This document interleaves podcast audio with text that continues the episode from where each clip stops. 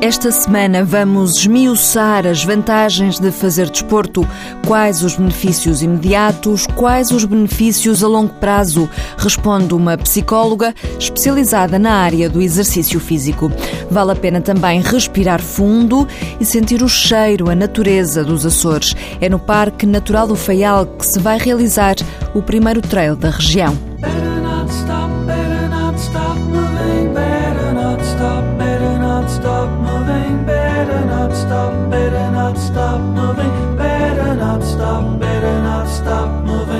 Estamos perto do Dia Mundial da Atividade Física, que se celebra a 6 de abril, e a Comissão Europeia divulgou esta semana uma sondagem que não é nada animadora. 59% dos cidadãos europeus nunca ou raramente praticam exercício, 33% fazem-no com alguma regularidade e apenas 8% é que treinam regularmente. De acordo com este Eurobarómetro, a Europa do Norte é mais ativa do que o Sul e o Leste. A comissária europeia responsável pelo desporto já veio lembrar que é importante que os países tomem medidas para incentivar a prática de exercício físico. Por um lado, porque proporciona bem-estar à população, por outro lado, por razões economicistas.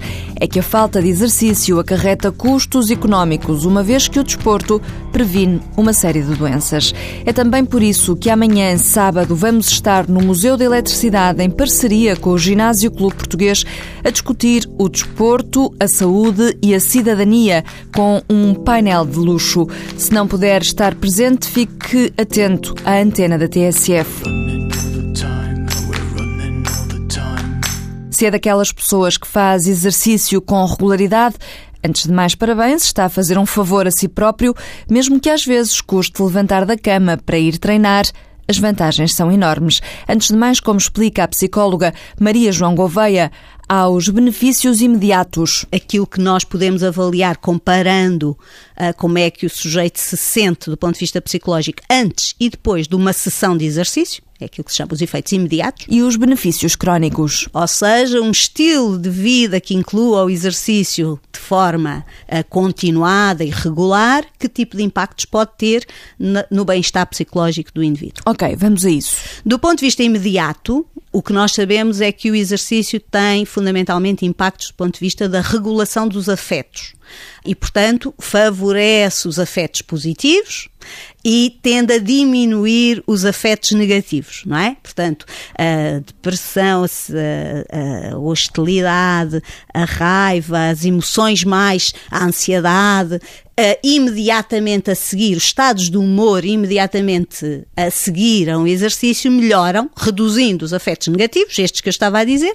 e favorecendo os aspectos positivos. E há muitos. A revigoração não é? Sinto-me revigorado, cheio de energia e energia positiva, sinto-me relaxado, digamos que descontraído uh, e, portanto, calmo e sereno, mas positivamente, não é?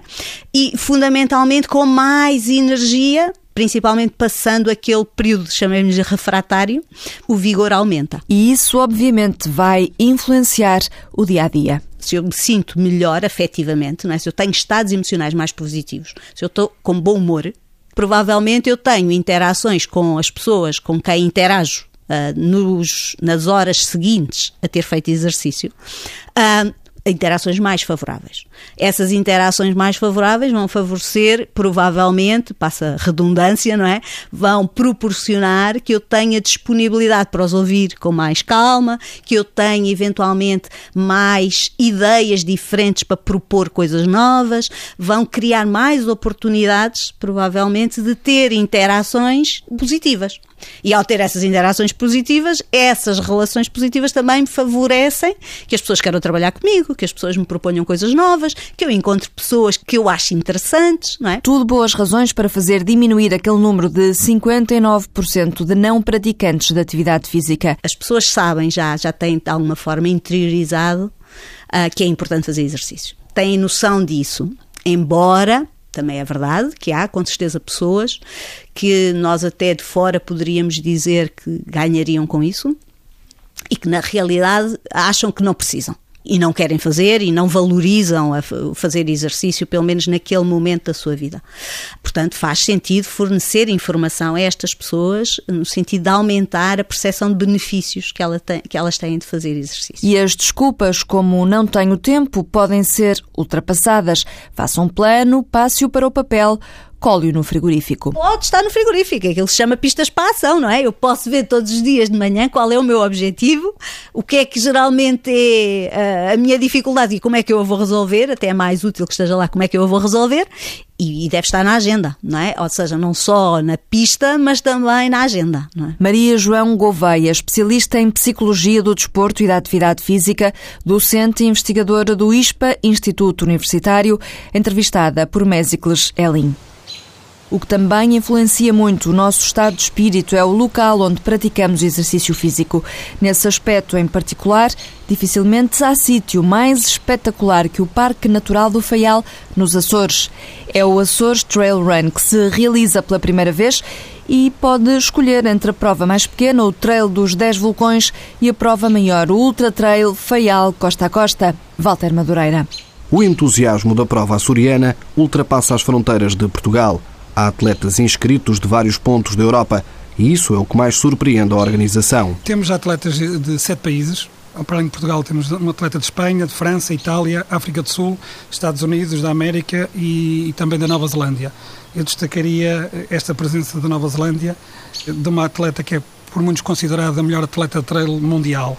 Estou a falar de Anna Frost, conhecida de quase todos os atletas de trail, e, portanto, só isso prova o interesse por esta prova. Vítor Dias explica que o apoio do Governo dos Açores tem sido determinante para promover esta primeira edição, que tem também como objetivo promover o turismo. A intenção da organização é realmente levar as pessoas à ilha e, e fazer com que elas conheçam realmente aquilo que eles têm de melhor para oferecer.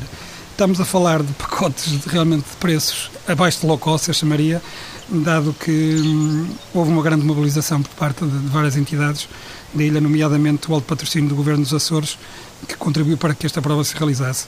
O Governo dos Açores tem uma estratégia de promoção da, da, região e o turismo sustentável e da natureza realmente é uma das prioridades. A corrida vai passar por pontos até agora inacessíveis no Parque Natural do Faial, o que torna a prova ainda mais atrativa e também difícil. A prova tem um desnível positivo de 2.100 metros, não começa e acaba no mesmo local, portanto não tem tanto desnível positivo como negativo embora termine praticamente na mesma cota. A prova começa na freguesia da Ribeirinha e termina no mítico uh, Vulcão dos Capelinhos.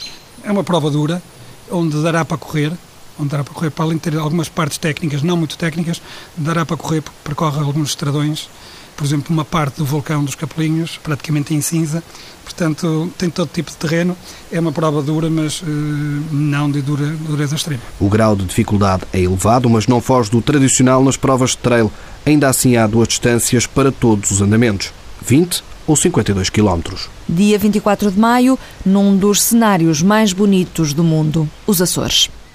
Mais perto está a Scalabis Night Race, a 19 de abril, poucos dias antes de se celebrarem os 40 anos do 25 de abril. Há Campinos, Pampilhos, Bifanas e Tinto à noite em Santarém, numa prova que tem um momento único, uma passagem pelo quartel de onde saiu a coluna comandada por Salgueiro Maia, que montou cerco aos ministérios do Terreiro do Passo. Quando os atletas passam por lá a correr, ouvem a canção de Paulo de Carvalho, que foi senha para a Revolução. Este ano em que se comemoram quatro décadas do fim da ditadura, deve ser de arrepiar. Ainda no calendário de provas, não perca a 6 de abril a primeira meia maratona de Barcelos. Fernanda Ribeiro vai ser a madrinha da prova e já este domingo, 30 de março, é o primeiro dos quatro desafios do Beige Run Challenge que acontece em Cascais. Esta semana corra com a Bunch of Meninos, Dead Combo. Boa semana, boas corridas.